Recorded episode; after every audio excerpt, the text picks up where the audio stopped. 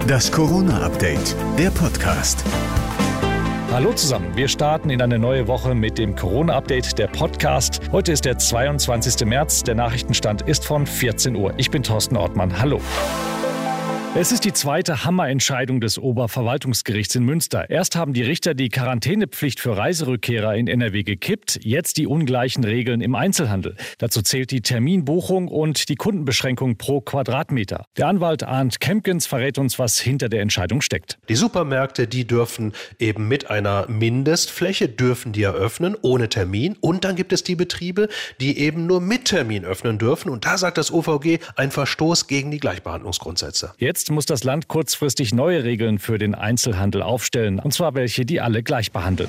Das Ganze ist, glaube ich, jetzt ein Konzept der Verlässlichkeit. Das war die Kanzlerin nach der vergangenen Bund-Länder-Schalte. Zum Glück hatte sie damals schon das Glaube ich eingeschoben. Denn von dem Öffnungsplan in fünf Schritten ist jetzt nur noch ein Zurücktreten mit einem großen Schritt geblieben. Die dritte Welle ist da, der Impfstoff nicht und die Teststrategie auch nicht. Also drohen heute erneut Einschränkungen. Der Lockdown soll bis zum 18. April verlängert werden und es droht sogar eine nächtliche Ausgangssperre für Regionen mit hoher Inzidenz. Streit droht auch beim Thema Osterurlaub. Die Küstenländer wollen zumindest Urlaub in Deutschland möglich machen, in Ferienwohnungen oder im Wohnmobil. Während das umstritten ist, hebt ein Flieger nach dem anderen fröhlich Richtung Mallorca ab. Für Niedersachsens Ministerpräsident Weil im zweiten schwer zu erklären. Wir merken, dass die Mallorca-Entscheidung der Bundesregierung ein richtiger Stimmungskiller ist. Weil Leute natürlich fragen, warum darf ich eigentlich nicht in die Lüneburger Heide in ein Ferienhaus fahren, aber ich darf einen Flieger buchen nach Mallorca. Die Antwort der Ministerpräsidenten und der Kanzlerin könnte heute eine generelle Testpflicht für Reiserückkehrer sein. Egal, ob sie jetzt aus einem Risikogebiet kommen oder nicht. Gemeinsames Eiersuchen im engsten Familienkreis könnte Ostern aber möglich sein.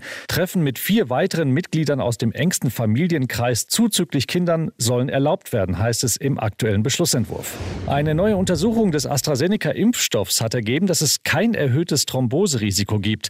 Laut einer unabhängigen Expertengruppe gäbe es darum keine Sicherheitsbedenken. Außerdem schützt AstraZeneca laut einer neuen groß angelegten US-Studie zu 80 Prozent vor einer Infektion und sogar zu 100 Prozent vor einem schweren Verlauf.